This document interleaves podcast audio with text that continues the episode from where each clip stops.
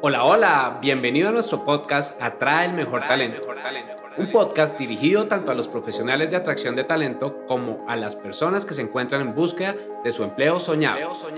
Abordaremos diferentes temas que te permitirán conocer más de este mundo y estar preparado para los cambios del mismo. Acompáñanos y disfruta de un contenido diseñado de la mano de expertos. Mis queridos y queridas, bienvenidos, bienvenidas a este episodio de podcast en el cual vamos a hablar de los verbos de acción. Esto es algo súper importante porque te va a servir tanto para tu perfil de LinkedIn como asimismo para tu CV, tu hoja de vida. Pero acá quiero preguntarles cuánto creen que importa la manera en que contamos nuestra experiencia laboral. Y contándote una historia, vas a ver algo que sucede con mucha frecuencia y que lo vemos en nuestros procesos de selección que hacemos en nuestro Headhunter, el Human to Human Hub. Fíjate, hace unos años yo conocí a Laura, una gran persona y profesional, talentosísima en marketing digital. Sin embargo, a pesar de tener unas muy buenas habilidades, una muy buena experiencia, Laura tenía muchos problemas para conseguir entrevistas para los puestos que realmente ella quería. También le sucedía y no entendía por qué no lograba que la llamaran a pesar de postularse con gran forma.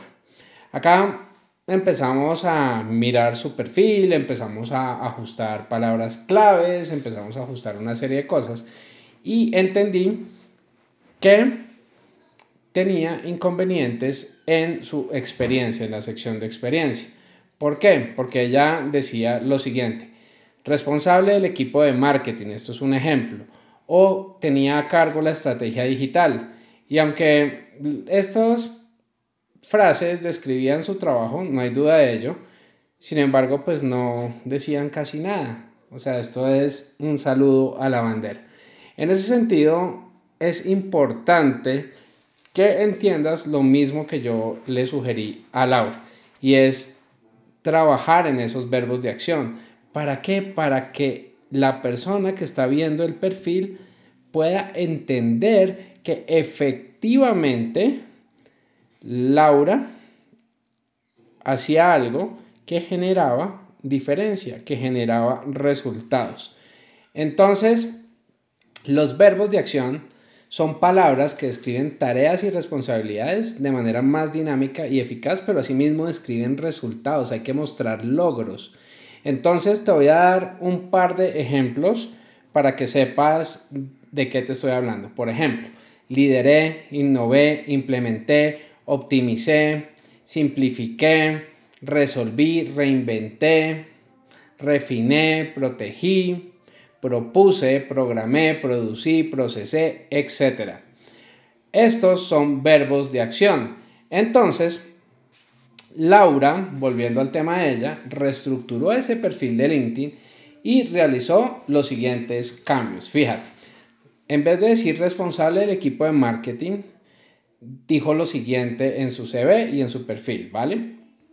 Dirigí un equipo de marketing de 10 personas y junto con ellos lanzamos una campaña que incrementó el engagement en un 40% versus la campaña anterior que habíamos realizado. Si ves que aquí ya estamos involucrando un logro, ya estamos poniendo un número y ya incluimos un verbo de acción.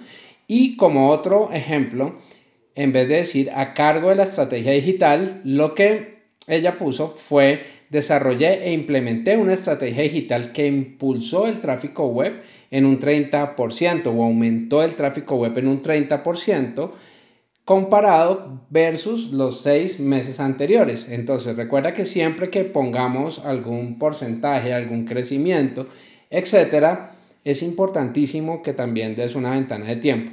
Y te voy a contar algo interesantísimo acerca de los porcentajes, porque uno puede llegar a generar un poquito de confusión.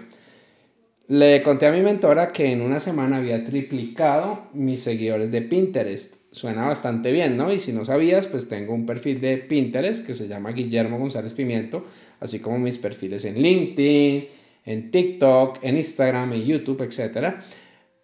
Y ella quedó impresionada porque le dije, tripliqué Pero ¿de cuánto pasé? Pasé de 3 seguidores a 9 seguidores. Tripliqué, sí, tripliqué.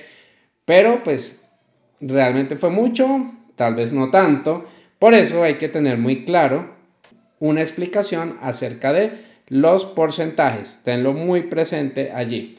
Ahora, después de que Laura hizo los cambios, empezó a recibir más invitaciones a conectar, más mensajes internos de los reclutadores invitándolos a entrevista y también en las entrevistas se sentía muchísimo más confidente porque pues obviamente ya podría demostrar sus logros.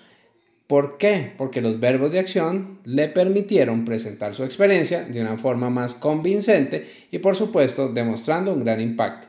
Entonces, si tú quieres que tu perfil de LinkedIn destaque, entre muchas cosas te invito a que implementes verbos de acción. Acá no es únicamente tener verbos de acción.